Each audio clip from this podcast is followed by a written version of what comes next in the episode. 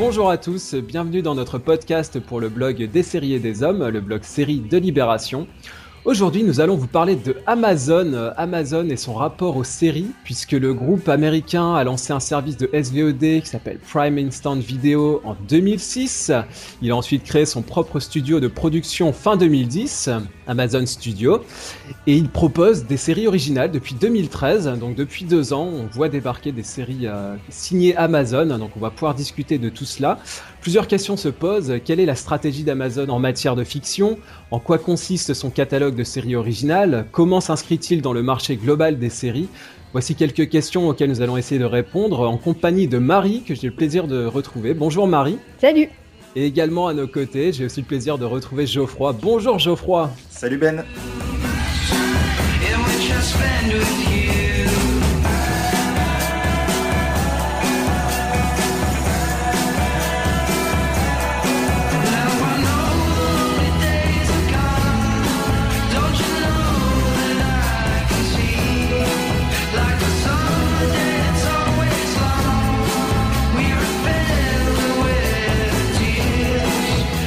Aujourd'hui, on va, on va donc vous parler d'Amazon et la semaine prochaine, on, dédiera un podcast euh, intégralement à Transparent, qui est vraiment euh, donc la série euh, qui ressort du lot sur ce qu'a proposé le groupe américain jusqu'à maintenant. Donc, on, on vous parlera de ça, Transparent, la semaine prochaine.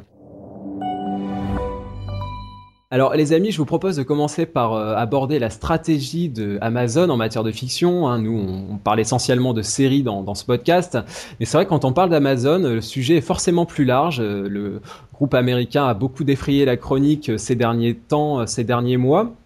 Alors, Geoffroy, commençons peut-être par parler de l'image du groupe Amazon c'est un groupe qui traîne quand même pas mal de casseroles. Déjà, qui, un groupe qui procède à ce qu'on peut appeler l'exil fiscal. Hein. Son siège européen est basé au Luxembourg. Il procède aussi à ce qu'on peut appeler des montages financiers. Hein. Il, paye, très peu d'impôts sur les bénéfices, par exemple, ce qui fait grincer beaucoup de dents. On a aussi beaucoup parlé des conditions de travail assez déplorables. Hein. Il y a une enquête qu'a me, qu mené Jean-Baptiste Mallet qui s'appelait En Amazonie infiltré dans le meilleur des mondes, meilleur des mondes entre guillemets, en mai 2013 sur les, les, les horaires euh, le, et la manière dont se passe le travail dans les ateliers. Alors, il y a aussi toute l'histoire euh, concernant les frais de port à un centime d'euro. Vous avez sans doute entendu parler de cette histoire euh, en mi, oui. mi 2014, puisque je rappelle donc pour que pour contourner une loi qui était votée par le Parlement français qui consistait à interdire le cumul de la gratuité des frais de port et euh, du rabais de 5% sur les livres. Hein. Il y avait ces deux avantages qui étaient cumulés. Bah, ça, ça a été interdit. Et du coup, pour contourner ça, bah, le groupe Amazon a décidé de, voilà, de fixer des frais de, des frais de port à un centime d'euro, hein, ce, qui est, pas idiot. Hein. Et puis voilà, une dernière casserole, c'est euh, toute l'histoire aussi qui a concerné euh, la mise au rencard du groupe Hachette suite à des négociations difficiles, l'éditeur français refusait de baisser le prix de ses livres numériques sur le marché américain. Suite à ça, Amazon a décidé d'allonger les délais de livraison hein, sur les, livres édités par Hachette. Parfois, il était impossible d'effectuer des précommandes ou alors euh, certaines réductions sur les livres étaient supprimées. Enfin voilà, tout ce genre de petites euh, techniques de détournement assez assez discutables. Euh, Geoffroy, toi qui euh, voilà, tu côtoies euh, de manière assez proche le monde des librairies, donc j'imagine que tout ça, ça te ça te touche peut-être plus particulièrement. Donc ma question finalement, est-ce que le lancement d'Amazon dans la production de séries, hein, c'est le sujet qu'on va aborder ici, ça suffit à tes yeux à racheter son image et finalement à effacer toutes ces casseroles que le groupe peut traîner J'essaye difficilement, mais j'y arrive, d'être, on va dire, objectif, et je trouve que ça ne rachète pas cette absence d'éthique. Par contre, je trouve que la, elle, est, elle s'inscrit dans la logique même du, du groupe, hein, puisque c'est une, c'est une envie claire, euh, affichée de, de, bah, de, de, grignoter, de dévorer euh, tous, les, euh, tous les terrains possibles, hein, que ce soit la musique, que ce soit le livre. Peut-être qu'Amazon s'est, s'est réveillé euh, en se disant voilà, bon, bah, cette fois-ci, on va s'attaquer, euh, on va se frotter au, au, monde des séries. Donc, à, à, un produit qui est très tendance, qui est celui voilà, tout à qui fait. Aussi, en termes d'image, peut être très bénéfique. Donc, forcément, on se, on se, on se doute que il y a une vraie, logique commerciale derrière ça. Marie, je veux aussi te, te demander ton point de vue là-dessus. Alors, si tu te souviens, on avait fait un podcast sur Netflix, hein, où, parce qu'il y a beaucoup de points de comparaison euh, quand on parle de Amazon. Là, pour le coup, Amazon et, Netflix sont en véritable concurrence. Et alors il y a plusieurs points communs entre les deux. Hein. J'en ai parlé, cette agressivité commerciale hein, très très prononcée, aussi une manière de contourner les règles, on l'a dit, la rétention des chiffres d'audience. Hein. Les deux groupes ne communiquent pas leurs leur chiffres d'audience sur leur sur leur série originale. Et puis, il y a cette volonté de, d'offrir une carte blanche à des auteurs avec beaucoup de moyens investis. Hein. Amazon euh, et Netflix vont investir de plus en plus. Là, ils l'ont annoncé récemment dans, dans la production de, de séries. Euh, maintenant, il y a aussi quelques divergences, euh, puisque Amazon, le service Prime de SVOD n'est pas disponible en France. Et puis Amazon produit ses séries alors que Netflix est plus dans une logique de distribution, hein, euh, n'a pas les droits de, ne produit pas ses propres séries originales. Hein, par exemple House of Cards, hein, elle passe par Media Right Capital. Et puis il y a ce système de pilote dont on va on va parler, hein, puisque Amazon passe par des pilotes et, non euh, par des commandes directes de saison. Alors toujours, euh, avant d'entrer dans le détail des programmes, Marie, en, termes d'image, hein, parce qu'on avait eu nous beaucoup de réserves sur Netflix en estimant que euh, voilà, ils avaient des séries prestigieuses, c'était bien beau, mais ça suffisait pas à, racheter l'image de, ce groupe qui était quand même assez détestable. Comment tu ressens ça, toi, sur euh, sur Amazon? C'est moins l'image du, groupe que, que la publicité sans, nuance qu'on lui a faite au départ, qui a du coup fait augmenter beaucoup l'attente autour de, de, ce catalogue Netflix et du coup qui a engendré une certaine déception de la part des, consommateurs. Que et ça, tu le ressens pas sur Amazon, ça, par exemple bah, Déjà, tu l'as dit, et je pense qu'il faut qu'on le précise, puisque sinon notre ami qui, qui, qui est anti-piratage de, de l'Internet va, avoir, va se recontourner contre nous. Euh, Amazon, n'est toujours pas, euh, ne diffuse toujours pas ses séries en France, donc pour y avoir accès, il faut encore se rendre sur des plateformes un petit peu moins légales. Et, euh, et, donc ça, c'est la première grande différence, c'est qu'en fait, nous, ce qu'on a critiqué dans le podcast jadis, c'était euh, c'était l'arrivée de Netflix en France. Ici, on n'a pas encore Amazon qui s'installe, euh, sachant qu'ils ont un peu les mêmes, quand même les mêmes fonctionnements d'évasion fiscale, enfin d'optimisation fiscale, pardon. Oui, attention. on n'est pas loin de l'évasion fiscale, hein, on peut le dire. Ici. Mais, mais, en termes de, de séries pure et dure, moi je trouve qu'il y a quand même une différence entre, entre Netflix et Amazon, euh, parce que Netflix a vraiment pavé la voie euh, euh, pour euh, pour pour qu'Amazon se lance dedans, il fallait il fallait quelqu'un d'autre et, et, tenter et, et, et, Netflix a frappé très fort avec House of Cards. Amazon, il y a son, ça me souviens de sa première salle de pilote, c'était en 2013. Oui. ça, ça cassait pas des briques pour, euh, pour, euh, pour avoir les, je crois, les deux qui ont été sélectionnés, c'est donc euh, Alpha House et Betaz. Et mm. les deux sont quand même d'un niveau très moyen. Je pense en particulier à Beta qui, qui, qui cassait pas des briques. Quand, pour avoir vu les cinq, je me souviens qu'il y avait rien de très transcendant. Ce qui était impressionnant à l'époque, c'était de se dire ah ça y est, Amazon a compris qu'il y avait un filon, ils vont se lancer. Mais dans le lancement, il y a quelque chose qui diffère de Netflix. Ils n'ont pas frappé un grand coup. Ils, ils se sont rodés d'abord la première année pour mmh, frapper ouais. un grand coup avec Transparente cette année. Hmm, on est plus dans une approche progressive avec d'abord euh, euh, du, du, format de comédie, hein, tu l'as dit, euh, Betas Alpha House c'était du 30 minutes, et puis ensuite petit à petit euh, l'arrivée de... Alors trans... c'est du 30 minutes. Transparence c'est du 30 minutes, mais c'est on est dans un, une espèce de dramédie, c'est-à-dire qu'on hmm. n'est pas tout à fait dans l'humour, euh, dans le, le gag mécanique, il y a, y a, quelque chose de plus profond, et d'ailleurs on, on, en reparlera de, de cette série. et après il y a aussi là on voit l'arrivée de, de drama, donc c'est vrai qu'il il y a une, une, approche plus progressive, plus, euh, plus en douceur. Euh, moins coup de force, quoi. Ouais, exactement. Ouais. Il y a moins cette idée d'imposer un, un, House of Cards, qui, enfin, d'imposer. Après, ça a aussi beaucoup été relayé par les médias en France. Donc, les, les deux parties sont, euh, sont prenantes, j'ai envie de dire, dans ce, dans ce processus. Alors, je, avant de continuer, je vous propose bah, justement d'écouter un premier extrait. Ça sera euh, un extrait de Alpha House. C'est justement la première série qui a, qui a lancé Amazon et qui a été renouvelée pour une deuxième saison. Bah, on va écouter la première scène. Euh, voilà, c'était le début de de l'arrivée de séries originales sur, sur Amazon. Et ça, justement, ce pilote, euh, c'est aussi la, la, marque en même temps d'une stratégie, c'est qu'il s'ouvre sur euh, deux figures bien connues des cinéphiles et aussi des, des. Euh, pour John Goodman, John Goodman, qu'on voit un peu dans, dans, un peu toutes les séries d'ailleurs. Et puis on voit aussi dans cette scène d'introduction Bill Murray. Et donc Goodman réveille Bill Murray pour lui rappeler qu'il était censé se rendre au département de la justice. Et suite à ça, on a tout un numéro de Bill Murray parsemé de fuck, hein, puisqu'on profite aussi de la liberté en termes de censure pour euh, voilà user un petit peu de langage gratiné. Donc euh, voilà, je vous propose d'écouter ce, ce, premier extrait. C'est issu du pilote euh, de Alpha House. Vernon. Were you by any chance scheduled to turn yourself in at the DOJ this morning? Fuck! Oh, fuck! Fuck, fuck, fuck! No! God! Damn it! Oh, my fucking life! God! Why, motherfucker? Why, motherfucker? Okay, so that's just piss poor staff work. Pour continuer sur, sur le sujet, donc sur la stratégie de d'Amazon, euh, on avait fait ce, ces remarques pour Netflix, moi je ferai aussi pour, pour Amazon, à savoir, je trouve qu'il y a toujours ces, ces doubles discours, on vous dit quelque chose et puis finalement on va dans une autre direction. Alors je pense notamment à, au fait de, de s'ouvrir à de nouveaux talents. Euh, si vous vous souvenez, il y, a, il y avait cette idée initiale dans la stratégie et d'ailleurs elle est toujours active selon laquelle, en, tant qu'amateur ou en, voilà, en tant que jeune talent, on puisse soumettre un projet en ligne euh, avec la possibilité d'ailleurs d'avoir un travail collaboratif. Donc ça, c'est une possibilité, c'est-à-dire que vous pouvez soumettre vous-même un projet à Amazon. Et d'ailleurs, il y a eu un recensement là en mars 2013 plus de 2700 scénarios de pilotes de séries ont été soumis à Amazon. Pour mmh. vous imaginer un petit peu, c'est vertigineux. Mais finalement, euh, Geoffroy, je voudrais avoir ton avis là-dessus. Ce qu'on voit finalement arriver, euh, ce ne sont pas du tout des projets euh, euh un peu en mode web série, amateur, qui essayent de se révéler. Ce sont des noms, énormément de noms. Euh, donc ce qu'a fait Netflix avec avec House of Cards, avec le nom de David, Fincher, et, Kevin Spacey, ben là on le retrouve puisque a, a priori avec chaque projet on a un nom qui est attaché. Alors sur euh, Transparente, par exemple, on va retrouver Jill Soloway, qui a longtemps travaillé sur Six Feet Under.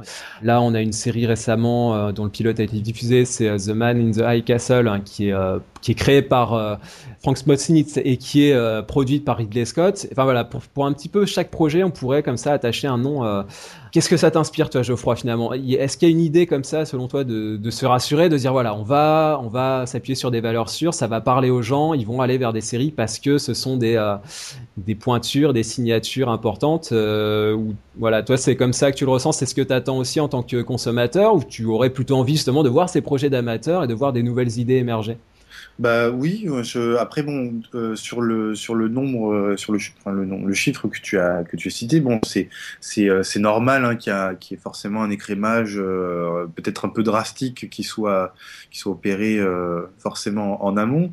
Après oui, bon Jill Soloway dans le cas Transparente, on va dire, ça reste un nom, mais connu d'une certaine euh, sphère euh, sériephile. Hein, je dirais, euh, c'est pas, ça, ça pas une marque ou une empreinte aussi importante que, que voilà que, que Ridley Scott, comme tu l'as dit.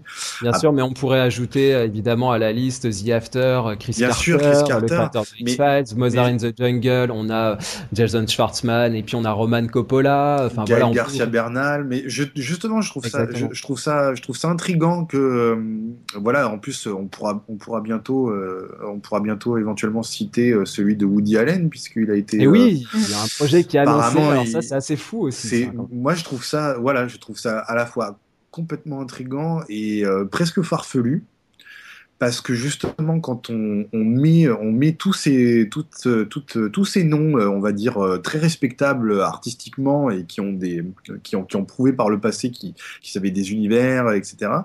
Euh, quand on les met en opposition avec justement ce que représente Amazon en termes éthiques, etc., etc. Euh, c'est pas forcément des sujets qui sont risqués, mais en tout cas, on ne mise pas à l'inverse de Netflix, j'ai l'impression.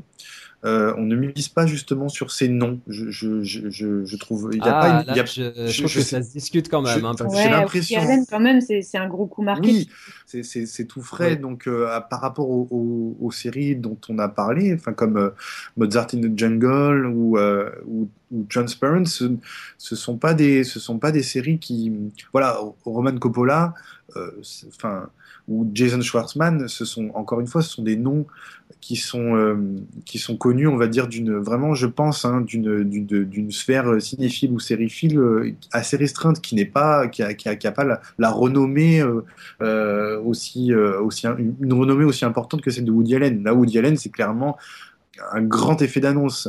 Donc justement, justement dans cette stratégie, on l'a dit, Amazon il va en douceur par palier. Oui. Et je, je, trouve que cette cette annonce de d'un attachement de, de, Woody Allen au, projet, même si, je sais pas si ça se concrétisera. A priori, c'est parti pour, mais c'est quand même c'est quand même significatif. Marie, est-ce est qu'il n'y a pas une une course à la signature, à la pointure, un petit peu comme on va aller chercher euh, un autographe d'une star, quoi. Je veux dire, il y a, est-ce qu'il n'y a pas quand même, un, en plus, ce qui, est, assez paradoxal, parce que tu l'as dit, euh, Geoffroy, euh, c'est paradoxal avec l'éthique d'Amazon, et, après ça, on va avoir des auteurs qui vont prôner et, être en pamoison devant, devant Amazon, qui leur a offert une carte blanche, et c'est un, espace de liberté fantastique. Enfin, lisez ce qu'a pu dire Jill Soloway, par exemple, ou Jeffrey Tambor, qui ont travaillé sur, sur transparente, on a l'impression que c'est le monde merveilleux des bisounours Amazon, quoi. C'est formidable. Euh, comment tu ressens ça, toi, Marie? Est-ce que Woody Allen, c'est quand même étonnant, surprenant et complètement inattendu, et ça, ça c'est quand même significatif de là où veut aller Amazon, non?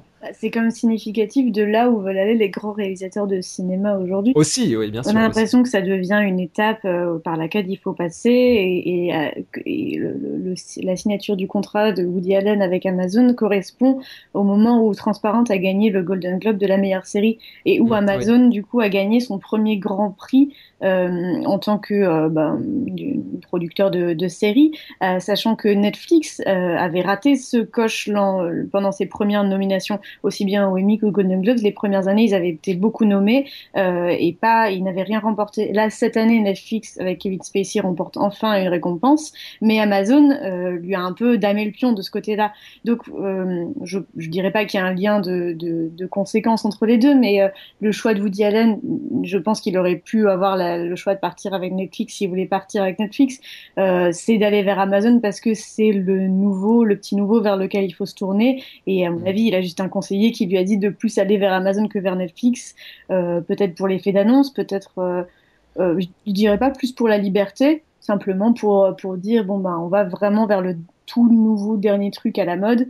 Hmm. Il y a des, des moyens aussi euh, investis qui sont importants. Hein. Je pense que c'est vrai qu'en termes de création, euh, voilà, ça, ça, ouvre des, des, espaces moins restreints qu'un network américain euh, qui va être en plus en plus en contrôle. il, y a, il, y a, le côté peut-être air du temps ou mouvement à, à, à, saisir.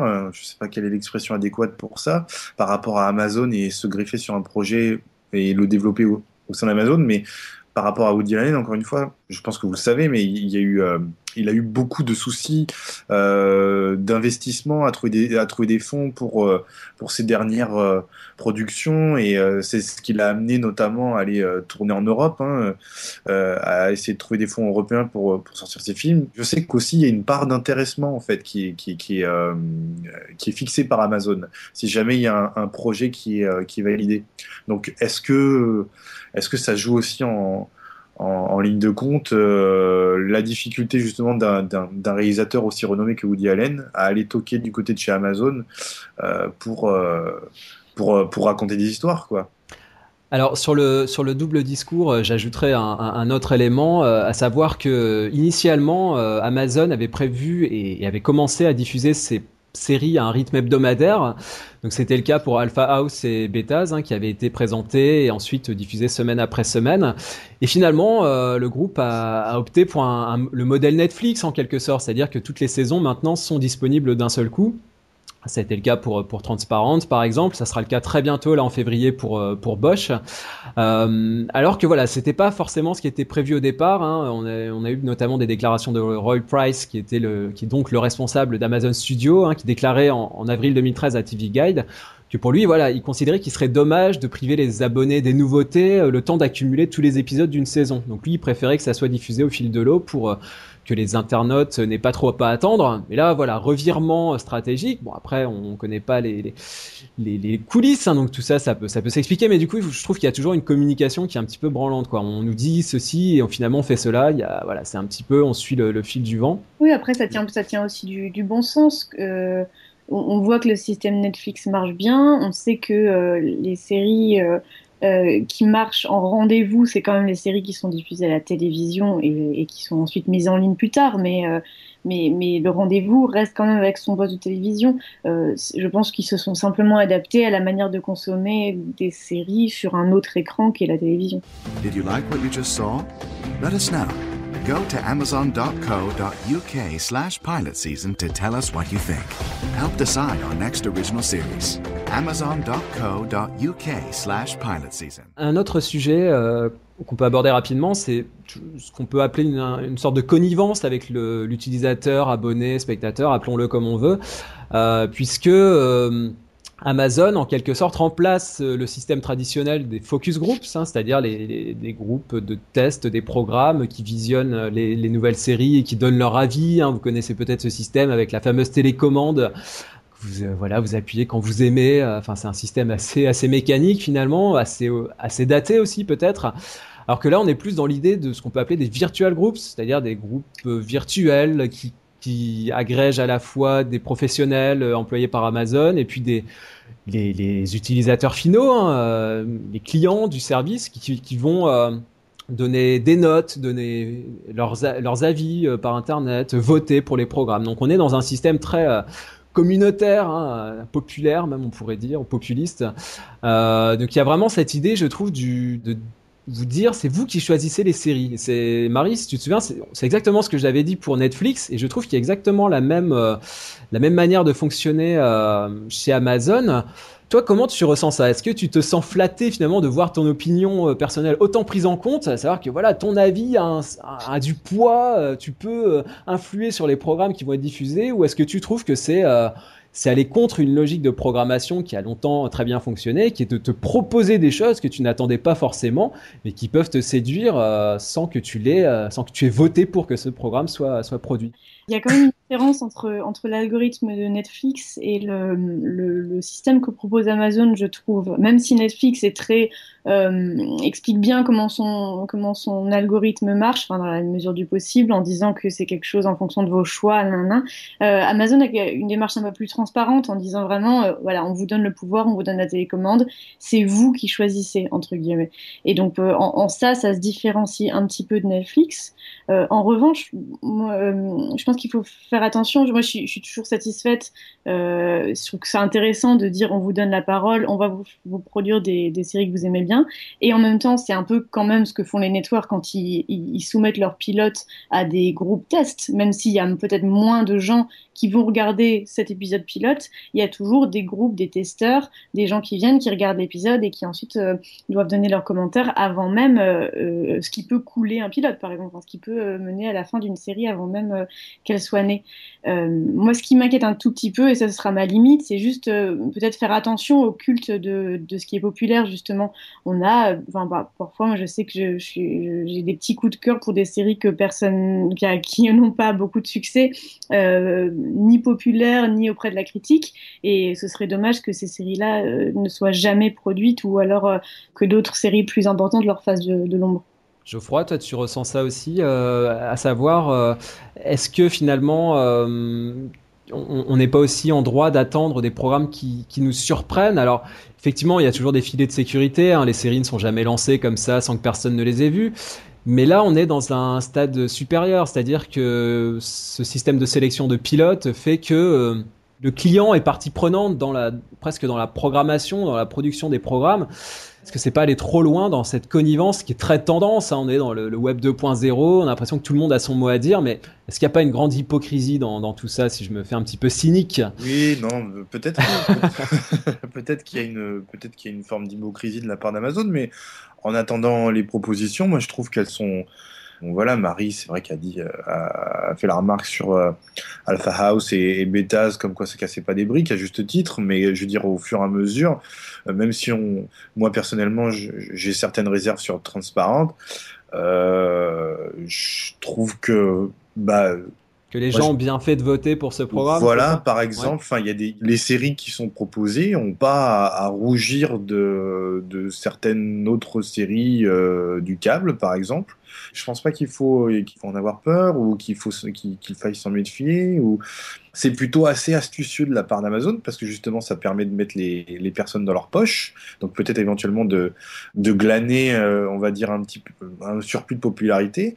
Mais Mm. en, en, en contrepartie, je trouve que voilà artistiquement la proposition. euh, euh, voilà, on n'est pas, on est, on est clairement pas dans une, euh, dans un, dans un style d'émission comme euh, The Voice ou dans cette logique-là en tout cas. Où, Mm. en gros, euh, on élit quelque chose qui, qui, qui pourrait être justement populiste, parce que moi justement, j'ai rien contre les œuvres populaires, mais justement qui pourrait être populiste. Donc en gros, on donne aux personnes ce qu'elles ont envie de voir. Moi personnellement, ce que je, ce que je trouve chez Amazon, c'est que bah voilà, elles sont, les séries proposées sont quand même euh, assez Assez intéressantes, riches, assez riches, assez ouais. Il y a des choses, Oui. voilà. faut, faut pas oublier que qu'en plus Amazon fait des- une, une énorme présélection. Tu l'as dit toi-même, le nombre de scénarios qu'elle reçoit. Au final, Oui. on- si on voit, si on a cinq voire euh, sept pilotes euh, parmi tous ceux, tout cela, c'est quand même déjà un choix très fort de la part d'Amazon qui peut qui peut choisir de, de, de proposer qu'un certain nombre de séries et de- dans le même genre. Et, euh, et en soi, ça reste quand même elle qui fait le choix euh, des séries qui vont être euh, euh, produites plus tard. Alors justement, parlons-en de, ces séries. Alors on va pas avoir le temps ici hein, de faire, et ce n'est pas l'objet de faire une table, une table critique, hein, mais on va voilà passer un petit peu en revue ces, ces différentes séries, euh, sachant que euh, Amazon fonctionne, donc on l'a dit, par système de, de proposition de pilotes euh, de manière biannuelle. Donc euh, deux fois par an, vous avez une nouvelle salve de pilotes qui est lancée. hein, ça a commencé en 2013. Euh, avant cela, donc je vous propose un petit extrait bah, d'une série justement qui a été lancée en, août 2014. Euh, très belle découverte pour moi qui s'appelle Red Hawks. C'est une série euh, qui est créée par David Gordon Green, euh, qui a réalisé récemment Joe au cinéma avec Nicolas Cage, qui a aussi réalisé pas mal d'épisodes de Eastbound and Down. C'est un très bon réalisateur. Et cette série est produite par Steven Soderbergh. Je l'avais pas cité précédemment, mais en l'occurrence, voilà encore un grand nom euh, qui, euh, qui surfe sur une belle vague là en ce moment euh, en, en termes de série télé. euh, donc c'est très intéressant.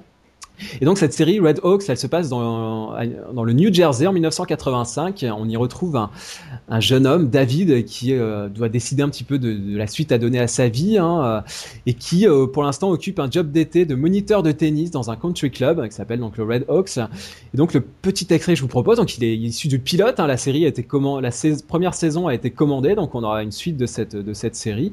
Bah, c'est un petit extrait qui mêle de manière très drôle, je trouve, avec toujours de la bonne musique, à la fois de la philosophie bouddhiste, une apologie de la polygamie, euh, et puis une recherche transcendantale d'un sens à donner à sa vie. Donc c'est un voilà un petit mélange de tout ça avec des personnages secondaires très gratinés. Donc euh, je vous propose d'écouter cet euh, extrait de Red Hawks.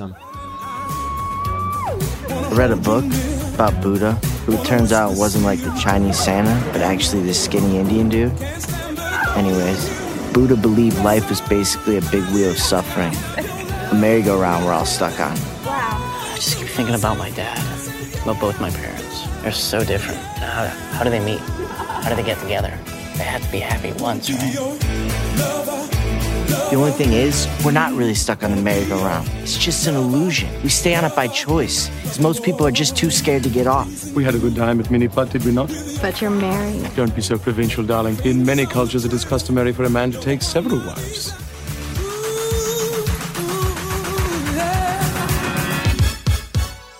Depuis deux ans, euh, Amazon a proposé euh, 29 pilotes et on a retenu 8 pour une saison complète. Donc on est toujours euh, évidemment dans cette euh, sélectivité, ce filtrage hein, euh, des séries proposées en fonction des votes, en fonction aussi des, des décisions de- du groupe. On va, on va y revenir.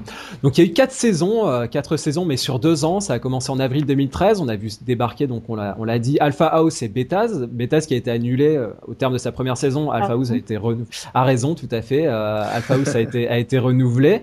Et puis ensuite, février 2014, euh, deuxième saison qui a vu là l'émergence de Transparent, de Mozart in the Jungle, de très bonnes séries, hein, je pense, on va pouvoir en discuter, de Bosch aussi, hein, qui euh, bah là arrive euh, pour une saison complète le 13 février. Et puis The After, on va, y revenir, la série de Chris Carter. Alors déjà sur cette euh, deuxième saison, on aura l'occasion de, rediscuter de Transparent dans un, podcast qui lui sera dédié. Mais peut-être rapidement en quelques mots cette cette dramédie, on peut dire, et également Mother in the Jungle. Là, voilà deuxième saison d'Amazon et on commence à voir euh, émerger de, vraies ambitions, des programmes d'une qualité supérieure, même si on est toujours au format, euh, format 30 minutes, un format comédie. Donc là, on sent que ça commence à vraiment euh, donner quelque chose d'intéressant. Bah, il y a quelque chose, je dirais que de plus indépendant dans cette deuxième, de cette deuxième salve euh, euh, Alpha House et Beta, ça relevait quand même un petit peu de la comédie de Network, un, peu des grosses ficelles, des gags euh, euh un, peu plus attendus, un, peu moins d'audace, je dirais, mais ça, ça, va avec ce que je disais sur Amazon qui se lance doucement. Euh, là, ils ont, ils, ont, ils ont un parti pris cette année avec Transparente et, et, et, Mozart in the Jungle de d'aller plus vers la, la lenteur, la, le, le, bavardage, le, c'est quelque chose de, qui tient qui tient un peu plus du cinéma indépendant. Et euh, en revanche, je, je, tirais quand même un trait entre entre les deux. J'ai vu euh, Transparente et j'ai vu Mozart in the Jungle. Je trouve que la deuxième est quand même euh, beaucoup plus euh, mainstream, pas pas dans le mauvais sens du terme, mais quand même plus abordable.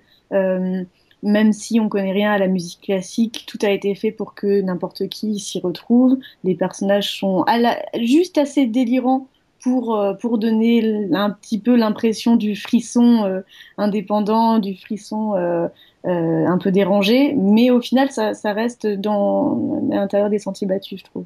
Et d'ailleurs, c'est un, les groupes de musique, c'est un sujet très tendance, hein, puisqu'on a eu récemment au cinéma Whiplash, hein, qui a un très très bon, film, euh, de Damien Chazelle, voilà, qui a beaucoup euh, beaucoup séduit la critique. Et puis, on a eu récemment la grande série de David Simon, hein, Tremé. Donc voilà, on est dans un sujet là qui euh, qui donne des productions, des œuvres intéressantes. alors ensuite, on a eu une troisième saison. alors il y a dans cette saison Hand of God, donc série aussi qui a été euh, dont une saison complète a été commandée. Il y a eu aussi Red Hawks là donc euh, très belle une très belle comédie euh, qui a également été commandée. The Cosmopolitans aussi, on est toujours dans cet esprit-là. On parlait un petit peu, un petit peu indé avec Whit Stillman qui a tourné à Paris, avec Chloé Sevigny qui vient faire un, une petite, un petite guest star donc voilà, on est dans des projets un petit peu, euh, petit peu originaux, mais pas trop non plus. Hein, ça reste quand même, ça, ça voilà, c'est une saison là qui est assez euh, en mode mineur. Et puis euh, là récemment, euh, Marie, tu peux peut-être nous en toucher deux mots. Hein, tu as vu euh, un certain nombre de pilotes là de, de la nouvelle salve qui a été lancée. On a beaucoup parlé de The Man in the High Castle, par exemple, la série de Frank Spotnitz. Et puis, on a eu d'autres à chaque fois aussi avec des noms. Mad Dogs, produite par Sean Ryan, hein, le créateur de The Shield, Point of Honor euh, avec euh, la production Carlton Hughes de, de, Lost. Enfin voilà, toujours des des noms euh, attachés à ces séries. Ouais. Il y a eu Cocked, Down Dogs, Salem Rogers. Est-ce que dans tout ça, il y a, après la critique américaine, il n'y a pas de nouveau transparente, il n'y a pas de choses qui va casser vraiment les, les codes. Est-ce qu'il y a pour toi des, des, choses qui valent le coup d'œil et qui valent d'y revenir et que ça, que ça, donne une suite Oui, bah, si on a regardé un peu les, les critiques américaines, on le voit, c'est la seule qui, qui, sort du lot, c'est euh, The Man in the High Castle, qui, euh, qui est une, une, une adaptation d'un livre du même nom de Philip Dick euh, qui a inventé euh, une, une, une uchronie, ça s'appelle, si vous je dirais dystopie, uchronie, dans lequel euh, c'est un livre de 1962 et c'est en, en, fait une, une, réécriture de l'histoire, hein, oui, on peut dire. Il hein. un monde dans lequel, dans lequel les Allemands ont gagné la, la Seconde Guerre mondiale et donc les États-Unis sont colonisés. Les, ils sont à, aux deux tiers colonisés par l'Allemagne et à un tiers par le Japon. Donc vous pouvez imaginer combien le monde est vaste, ce monde imaginaire. Et donc euh, le, le, premier pilote qui fait quand même 58 minutes euh, ne fait qu'effleurer oui. euh, tout, toute l'étendue du, du, monde que qu'on pourrait observer. Et évidemment, il y a des résistants, évidemment, il y a des, des, guerres internes, il y a Hitler qui est encore en vie. Enfin, il y a énormément de petites, de petites touches comme ça, des, presque des easter eggs où on essaie de repérer les, les, les, petites références au fait que les Alliés ont perdu la guerre et, et ça donne un, un, charme, un charme particulier à la série qui, euh, pour l'instant, je ne sais pas si elle, si, elle, si elle a vraiment des grosses qualités euh, dramatiques, mais en tout cas, euh, en, tout cas, le monde est tellement vaste que c'est sûr qu'ils vont en faire une saison et c'est sûr que la saison va être intéressante à regarder et, captivante. Pour le reste, pour l'instant, j'ai pas été convaincue Qu'est-ce que tu as vu rapidement J'ai vu Salem Rogers, qui est là, le. En fait, on s'est séparé euh, les pilotes d'Amazon avec euh, ma collègue des Arocs, Claire euh, Pomares. Donc moi, j'en ai, fait trois et j'ai fait, j'ai fait Salem Rogers, une mannequin sur le retour, qui essaye de, de une, une, espèce de comédie de 25 minutes. Un peu déjanté également, on est toujours dans oui, cet là, on touche vraiment à la limite du mot déjanté, si je peux mm. me permettre. C'est vraiment beau, voilà. C'est pas parce qu'on court partout ou qu'on qu est un ah peu folle euh, qu'on peut utiliser ce mot. Et euh, il y a quelque chose de, il y a quelque chose d'assez agaçant dans cette profusion de, de cris et de, de, de, de, grossièreté un peu fait exprès. En haut, des femmes sont grossières, donc c'est c'est un peu transgressif. Donc euh, ça, ça, ça cassera pas des, ça casse pas des briques pour, pour moi. La dernière que j'ai vue, mm. c'est Cocked. Et ça, c'est vraiment la pire boost que j'ai vue depuis un petit bon moment. euh, c'est une espèce d'univers euh, très masculin dans lequel on a des gros, des gros fusils et des gros revolvers. Euh, on est dans le milieu du commerce des une armes. Une famille qui tient, euh, qui tient une, une, entreprise de vente d'armes. Oui, évidemment, il y a le fils prodigue qui revient, qui n'avait rien à voir avec ça, qui déteste les armes à feu et qui va sauver l'entreprise familiale. évidemment, se rabibocher avec toute sa famille, qui n'est en fait constituée que d'hommes. Donc on a vraiment cette, cette espèce de, de, de, gros cliché vraiment gras. Euh. donc ça c'est pour moi, euh, hmm. qu'elle ne sera pas euh, continuée. Mais donc ça, ça ne fait qu'élever The Man in the High Castle. Oui, qui est vraiment la série qui est, qui est ressortie de toutes les critiques par son ambition. Et là, du coup, on est plus dans le, dans le drama, hein, dans le, le, format une heure. Donc, un, voilà, on bascule encore vers quelque chose de, on n'a pas de, vu de plus vaste. chez Amazon d'ailleurs. Oui, tout à fait. Non, mais il n'y a pas beaucoup de, il n'y en a pas eu beaucoup déjà. Et puis des projets un peu plus longs comme Bosch, euh, moi, ne m'ont pas vraiment convaincu. Même si on a toujours, j'insiste là-dessus, hein, des noms. On, adapte Michael Connelly. Enfin voilà, ce sont des des projets euh, ambitieux, mais qui sont pas forcément convaincants. Et d'ailleurs, euh, dans cette continuité. les cahiers du cinéma ont consacré un petit article par la, la, plume de Gaspard Nectou euh, en décembre dernier, justement la, ce qu'ils appellent euh, la démocratie mollassonne d'Amazon. Donc c'est un texte assez dur, hein, puisque en gros, il, euh, ils n'ont de favoris que, que peut-être The Cosmopolitans, qui en plus, pour, pour ce que j'en ai vu, est une, comédie assez catastrophique, euh, bourrée de clichés sur, sur le Paris, euh, carte postale, euh, des beaux quartiers et des bords de Seine. Par contre, pour The Alpha House, on parle de banale comédie, ne devant sa deuxième saison qu'à la présence de John Goodman et aux apparitions de Bill Murray. Bon, là-dessus, il a pas tout à fait tort. The After, une série plombée par une écriture et une mise en scène remarquablement datée, et Mozart in the Jungle, un de Girls. Bon, voilà, c'est assez, assez dur, assez lapidaire pour les, pour les deux dernières en tout cas. Alors, on va écouter un petit extrait euh, d'une série euh, dont on a parlé, assez prometteuse, euh, s'appelle donc The Man in the High Castle. Et donc, c'est une série de Frank Spotsnitz, produite par Ridley Scott. Euh, déjà, dans cette série, il y a un super générique, vraiment, euh, que je vous recommande, qui joue sur des effets de surimpression. On voit à la fois le mont Rushmore et des parachutes, on voit la Statue de la Liberté, des avions en train de s'écraser. C'est très très bien réalisé visuellement. ce qu'on va écouter, c'est la séquence qui suit justement le générique de ce pilote. C'est un spot propagandiste hein, qui est projeté au cinéma et donc dans lequel on peut entendre une apologie bah, du nazisme hein, puisqu'on est dans un monde euh, uchronique, on l'a dit. Euh, donc voilà, on écoute ce, ce, petit extrait de The Man in the High Castle. It's a new day. The sun rises in the east. Across our land, men and women go to work in factories and farms, providing for their families. Everyone has a job. Everyone knows the part they play, keeping our country strong and safe. So today, we give thanks to our brave leaders, knowing we are stronger and prouder and better. Geoffroy, peut-être parlons du cas euh, qui nous intéresse particulièrement, celui de The After, donc la série créée par, euh, par Chris Carter. Euh, alors, pour remonter un petit peu la chronologie de la production, très rapidement, le pilote a été commandé en août 2013. Il a été mis en ligne euh, le 6 février 2014.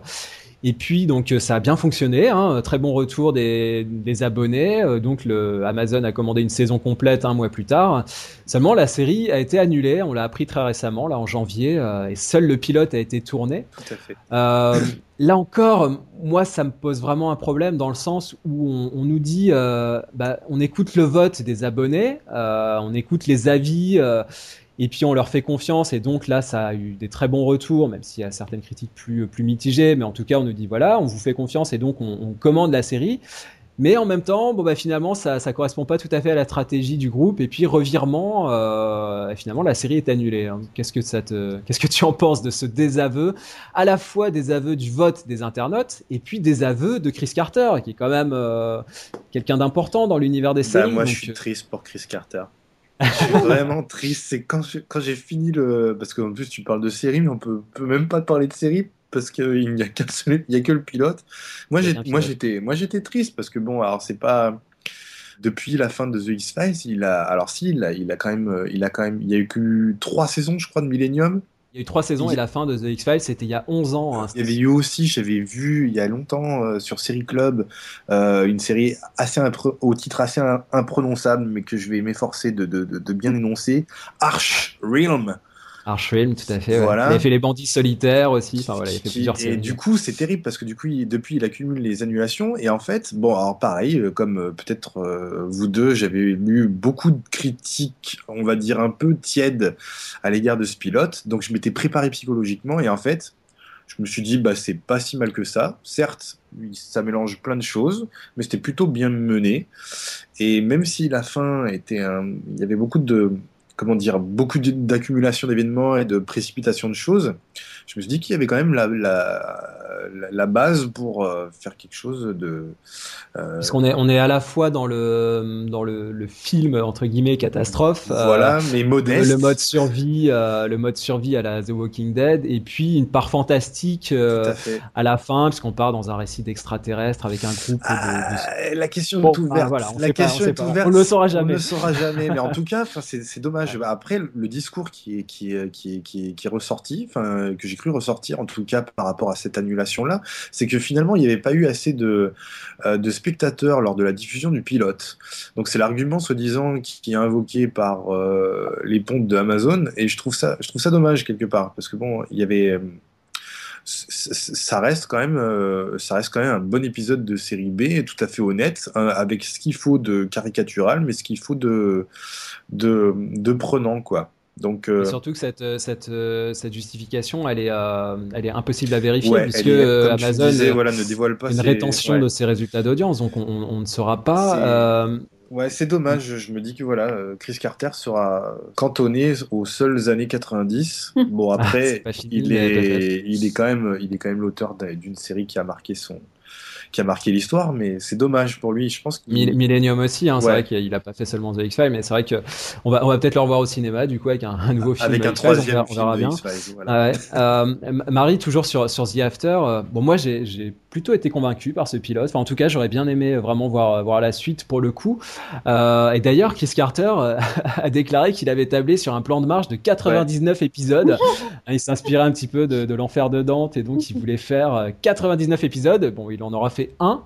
Euh, mais justement, Marie, sur, sur cette question de, de stratégie, de politique des auteurs, entre guillemets, euh, est-ce que là, il n'y a pas euh, un risque aussi à, à finalement à attirer des noms et à attirer des pointures euh, en leur proposant, on l'a dit, des grands moyens, carte blanche, etc. Mais en même temps, faire un tel affront à Chris Carter, est-ce que- enfin, un affront entre guillemets aussi, parce que c'est, on sait que la- la- le système de production des séries, c'est, c'est une jungle. Mais bon, là, c'est un petit peu rude, quoi. Et il va peut-être que il va en parler autour de lui et que d'autres euh, réfléchiront à deux fois avant d'y aller. Qu'est-ce que tu en penses, Marie, de, de cette, façon de pense faire Pas que Chris Carter réussira à faire une mauvaise réputation à Amazon. Plutôt l'inverse, si jamais euh, en termes de, de, de poids. Euh, ce que, ce que Non, mais ça dans le métier, ça peut faire parler, c'est ce que quoi. t'as- Ça peut. Ce que tu as dit, c'est que c'est le paradoxe que tu essayes de nous faire dire depuis, ce- depuis ce début de podcast.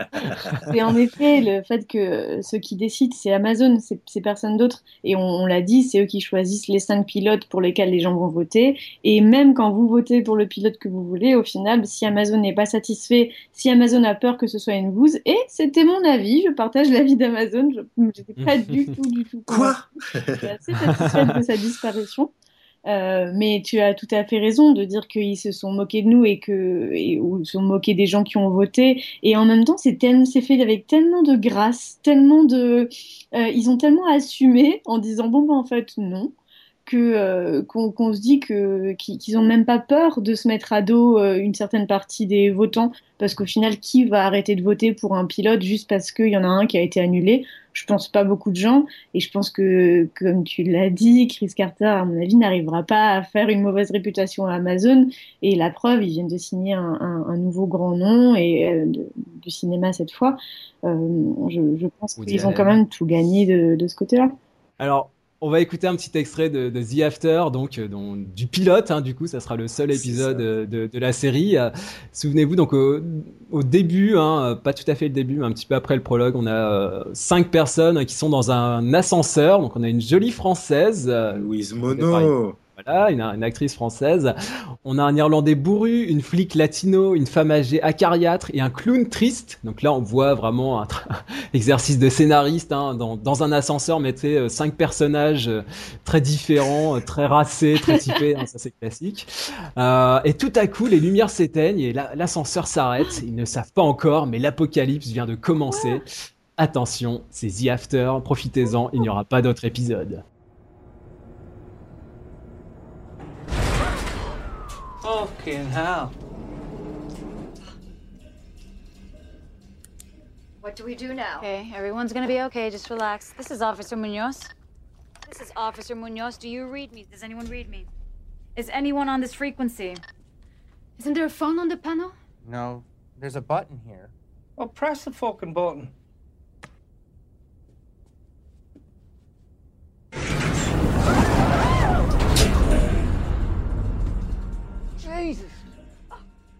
Je vous propose de faire une dernière partie sur le, marché global des séries hein, pour prendre un petit peu de hauteur euh, par rapport à l'intervention de ce nouveau player, hein, comme on pourrait dire euh, Amazon. Euh, tout simplement une question, Geoffroy. Est-ce que pour toi, en tant que toujours consommateur, c'est peut-être un mot un petit peu moche, mais en tout cas en tant que passionné de séries, on va dire, est-ce que ce, ce, lancement de pilote là qui a lieu deux fois par an, c'est devenu pour toi un rendez-vous incontournable? Est-ce que c'est quelque chose que tu vas pointer sur ton, sur ton agenda et te dire ah là attention il y a les nouveaux pilotes d'Amazon qui vont arriver. Il faut absolument que je les regarde que je les découvre et que je voilà je me mette euh, que je profite d'un petit avant-goût de ce qui va peut-être se concrétiser en tant que série. Comment tu euh, expérimentes ça en tant que passionné de série justement? Eh ben écoute avec euh, avec un intérêt quand même assez, euh, enfin pas forcément prononcé, mais en tout cas, euh, étant donné, oui, la, la, qualité des, euh, des séries comme euh, comme Mozart in the Jungle par exemple, voilà, je, vais en tout cas m'intéresser, on va dire, d'un petit peu plus, d'un petit peu plus près. Après, je, je vais pas, je vais pas faire un focus euh, sur Amazon en particulier. Je vais relever justement The Man in High Castle euh, qui me, qui m'intéressait aussi parce que c'était Philippe Cadic. Donc du coup, je me dis voilà, il y a quelque chose qui est en train de se dessiner euh, de la part d'Amazon.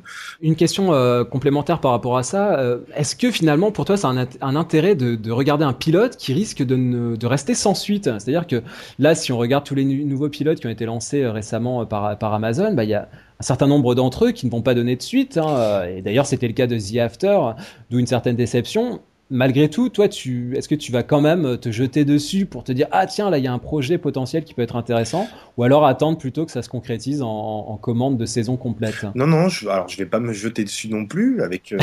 je force un petit peu. Mais euh, mais mais je, je paradoxalement j'ai presque envie de dire que euh, le fait que ça ne puisse pas dépasser le pilote euh, est moins brutal qu'une série euh, dont le pilote est accepté et qui va être annulée au bout de trois ou quatre épisodes, comme on a pu, comme, comme ça c'est souvent euh, et régulièrement euh, effectué par le passé, encore plus ces dernières années, j'ai l'impression. Donc voilà, j'ai l'impression que la, la, la, part de deuil par rapport à l'attachement qu'on peut éventuellement avoir avec une série qu'on commence à apprécier, voilà, elle sera peut-être moins douloureuse. Donc je tout ce qui peut être potentiellement intéressant euh, de la part de, de la part d'Amazon, je vais, je, vais les, je vais le mettre de côté sur ma petite liste que je fais à chaque, euh, à chaque nouvelle, nouveau lancement de saison.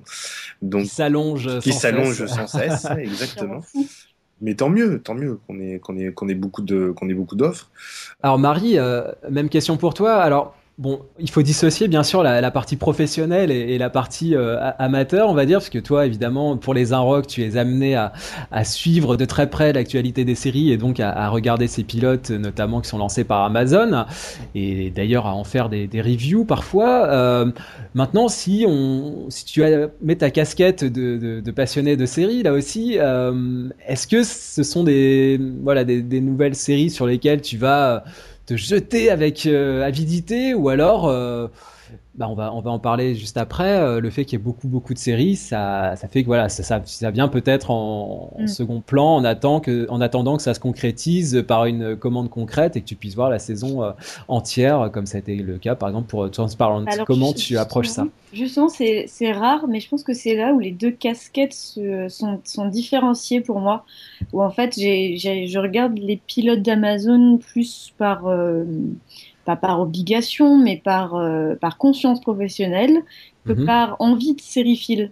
Euh, mhm. Il y, a, y, a, quelque chose de, de, l'ordre de, d'un marché complètement euh, saturé de, de, séries et Geoffroy avait raison de le, de, de le dire.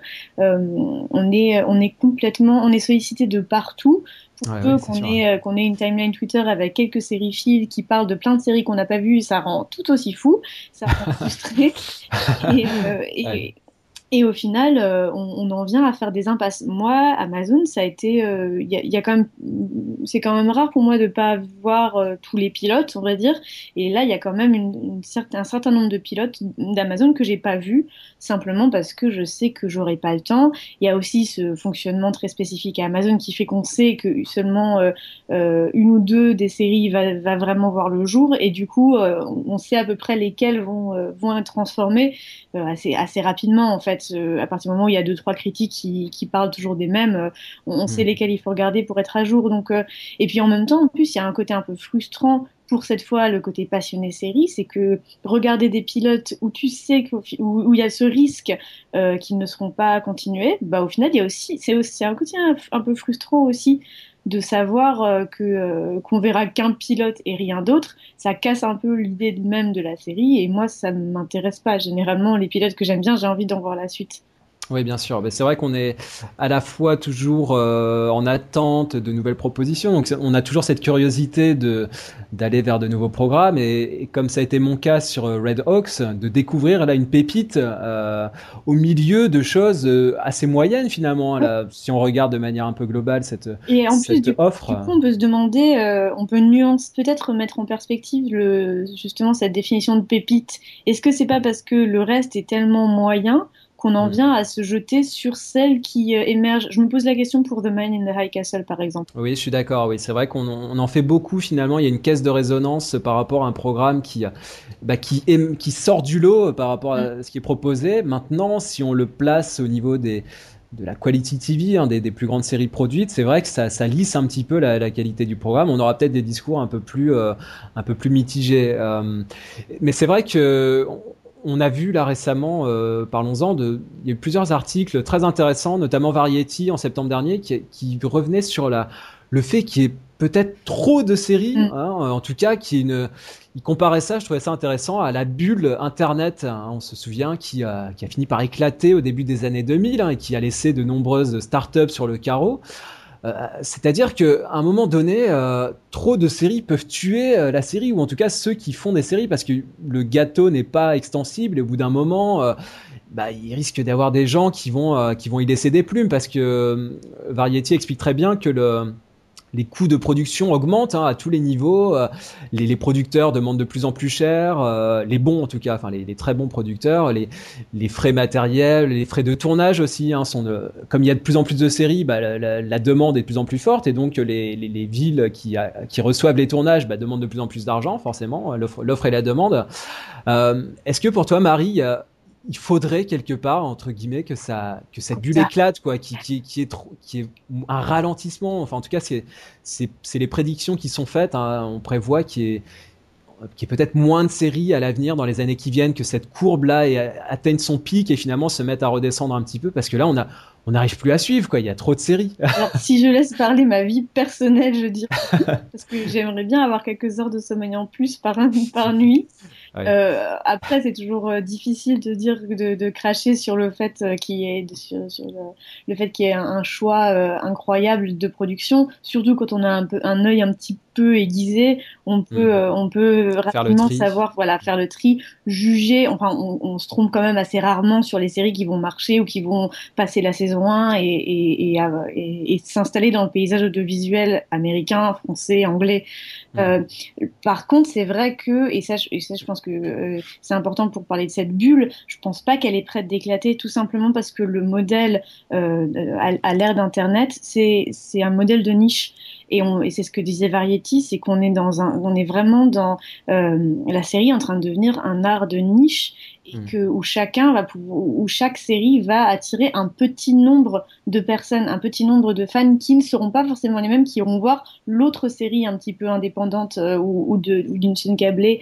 Euh, à côté de ça, alors c'est l'argument qu'a- qu'avance Variety et je trouve qu'il est assez bon. Les networks risquent de, de bien se stabiliser avec toujours, toujours cette fidélité au poste. Le poste de télévision reste quelque chose qui est très ancré dans les foyers et qui n'est pas prêt de, qui, qui n'est pas prêt du tout d'être- remplacé au point où on le, où on le laisse entendre parfois.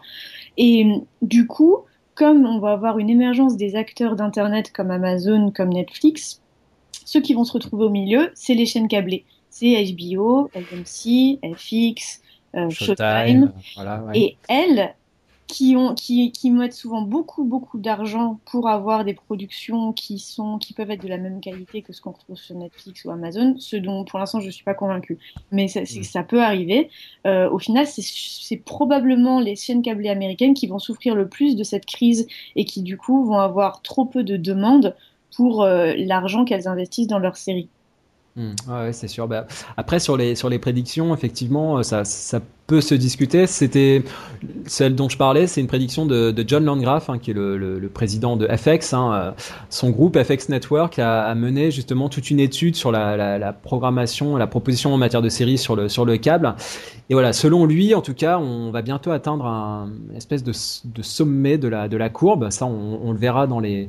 En tout cas, il parle surtout du câble. Hein. Effectivement, si tu, mets, tu mettais l'accent euh, sur le câble, lui parlait, il parlait de ça, du câble premium, donc euh, avec abonnement euh, et du câble euh, basique. Donc euh, voilà, c'est peut-être à ce niveau-là que effectivement il y aura moins de séries, qu'on va vraiment chercher la la top quality série, quoi. Enfin, la série haut de gamme euh, qui va euh, être un Oui, le risque sera immense en fait. grosse pointure, effectivement, ouais, avec de, de gros moyens et peut-être ce qui va, ce qui va le payer, ce seront des projets un petit peu, un petit peu annexes. hein. Je pense à pour HBO à des séries comme Enlightened, par exemple, Ouais, ou qui a été annulé. qui a été annulé. Alors que pour moi c'était vraiment une, une pépite aussi là pour le coup. Euh, voilà des séries comme Hung comme euh, Mais comme tu vois, ça, Love des Me, séries voilà. qui rapportaient pas beaucoup justement en termes d'audience. en termes d'audience non. Mais en termes de d'aura de la chaîne à l'international de prestige de, de aussi de liberté. Moi je pense à, je pensais je parlais de Tell Me You Love Me par exemple. C'est vraiment une une belle, euh, une belle ouverture vers d'autres manières de raconter des histoires. Je pense que ça fait aussi partie de, l'image de la chaîne et euh, c'est pas du, euh, mesurable directement par euh, peut-être par des, abonnements et par des, chiffres d'audience, mais ça participe vraiment de cette bah, de ce prestige qui fait qu'HBO est étudié à travers le monde et est devenu un modèle, euh, un modèle re- remarquable. Oui, c'est sûr. En revanche, maintenant, on a quand même ce, ce but à atteindre, j'ai l'impression. Quand on voit que The Walking Dead sur EMC peuvent faire 13 millions de téléspectateurs, voire plus pour des Voire plus, ouais, c'est impressionnant. Ouais, 13 ouais. millions, c'était l'an dernier. Euh, Il y, y a quand même euh, un certain but à atteindre. Et ça, on peut quand même craindre qu'il y ait une baisse de la prise de risque au, au sein aussi bien d'HBO que de Showtime. Euh, Showtime, on l'a vu ces derniers, ces derniers temps. Là, ils commencent à revenir un petit peu, mais ils ont eu une période à vide. Ah ouais, bien sûr. Mais après, sur, euh, sur The Walking Dead, on est sur AMC, donc on a quand même de la, de la publicité. Donc c'est vrai qu'on est sur un modèle encore un petit peu, un petit peu différent. On, va écouter un petit extrait euh, d'une autre série qui a été proposée bah, justement dans cette nouvelle salve de pilotes euh, lancée très récemment sur, sur Amazon. Euh, à Marie, on a touché deux mots. C'est une série qui s'appelle Cocked. Euh, on va écouter l'intro de ce pilote hein, qui mêle euh, les armes, le rock, les jolies filles dénudées, les mecs sévèrement burnés. Voilà, Marie a beaucoup apprécié ce pilote et donc on vous le laisse apprécier à votre tour. Pas sûr que cette série-là marque l'histoire du genre et euh, donne naissance à des petits. Donc euh, profitez-en, c'est peut-être aussi la, la, seule fois que vous entendrez parler de cette série. Ça s'appelle Cocked. In an ever more dangerous world, how do you protect yourself and your family? Introducing the new Rayburn 223. Welcome, manufacturers and distributors, to the Colorado Firearms Industry Expo. Crisp, clean pull, minimal over travel, order a thousand, you get platinum distributor pricing. Juste pour donner quelques chiffres, pour, euh, pour illustrer ça, hein, on parlait de cet euh, article très intéressant de Variety, hein, je mettrai le, lien sur le blog. Euh, on a vu 145 séries originales diffusées en prime time sur à la fois donc les networks et le câble américain. Euh, en 2014, donc l'année dernière, ce qui signifie une augmentation de 14% par rapport à 2013. Donc c'est quand même, euh, vu l'offre déjà pléthorique qu'il y avait en 2013, c'est vraiment très très impressionnant. Euh, et Vulture a, a aussi euh, récemment là, fait une, une, un graphique, on peut voir justement le nombre de, de, séries commandées et programmées sur le, sur le câble. C'est absolument édifiant, puisque on a eu 328 séries originales en 2014, donc toujours l'année dernière. Et là, ça inclut euh, les services de, SVOD. Hein, donc, euh, on a parlé de de Netflix. Et donc, ça se, ça se partage entre les networks 124 séries, euh, le câble 180. Donc, c'est vraiment là qui est le plus gros de l'offre aujourd'hui c'est sur le câble, hein, c'est lui qui propose le plus de séries. Et puis 24 séries sur la SVOD, donc en 2014. Donc ça commence à, ça commence à venir, euh, ça augmente, ça va augmenter fortement euh, dans les, dans les mois et, les années qui viennent. Et du coup, on se rend compte que le nombre de séries a doublé sur le câble au cours des cinq dernières années. C'est complètement euh, hallucinant. Hein. C'est vrai que ça me paraît fou ce que tu dis sur euh, sur le câble qui produirait plus plus de séries que les networks. Eh oui, bah pourtant c'est le cas. Parce que le, le truc, c'est que le câble a tellement de chaînes et de petites chaînes, des chaînes dont on a presque jamais entendu parler. Euh, bah, il y, a, y, a par exemple. les Stars, Sci-Fi et tout. Voilà, le, le, le, câble premium, le câble basique, des petites chaînes comme Sundance TV, mm. hein, des chaînes comme History, euh, euh, qui a lancé Viking par exemple, The Bible, des séries comme ça, des toutes petites chaînes dont on n'a quasiment jamais entendu parler, ou alors euh, des chaînes un peu plus de cinéma indépendant comme IFC qui propose Portlandia ou d'autres séries. Enfin voilà, il y a, plein plein plein de chaînes.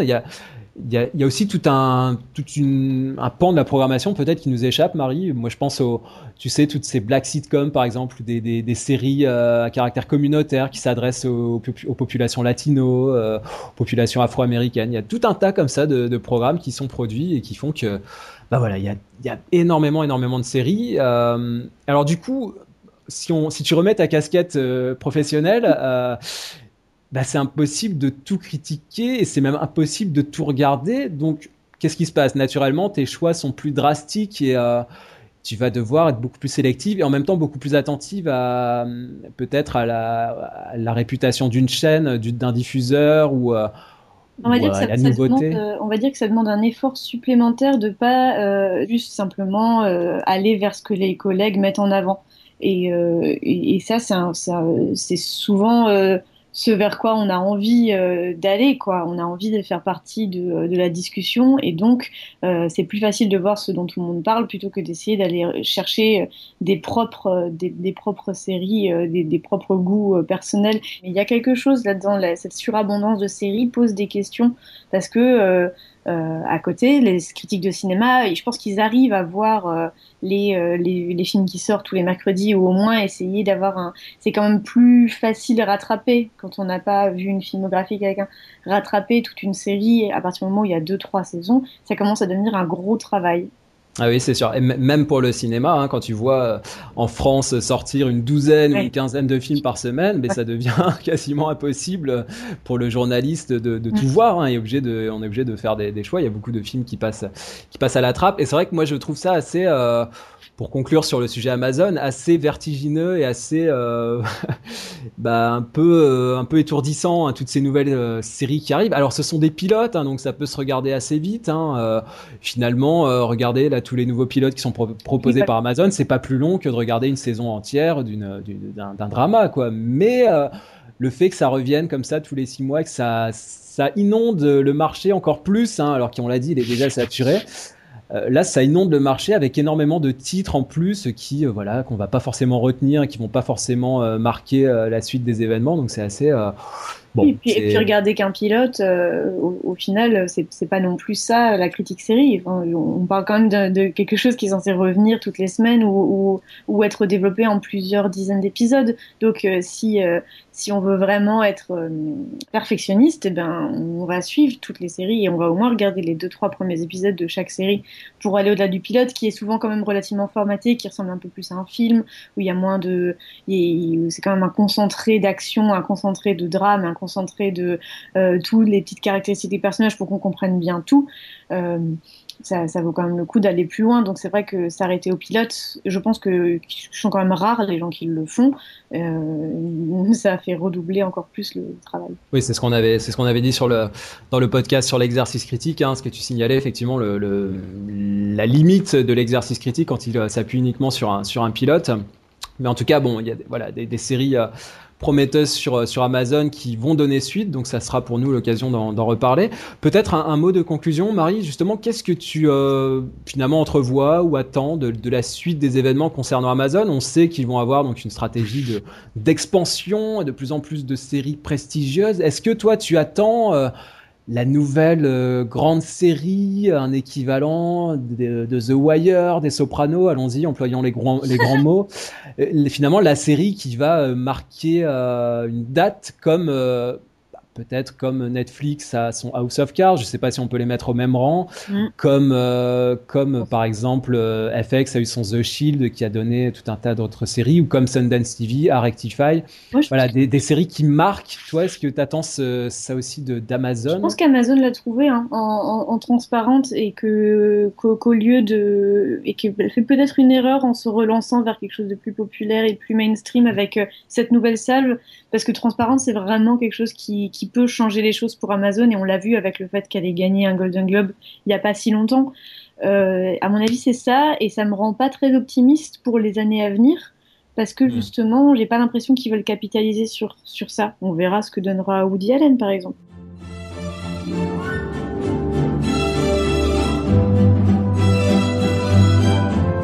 Merci à tous de nous avoir suivis dans ce podcast, euh, donc qui était consacré à Amazon euh, au sens large. La semaine prochaine, nous vous proposerons un podcast euh, entièrement dédié à Transparent, la série qui a été vraiment saluée par la critique et par euh, également les Golden Globes. On aura l'occasion d'y revenir.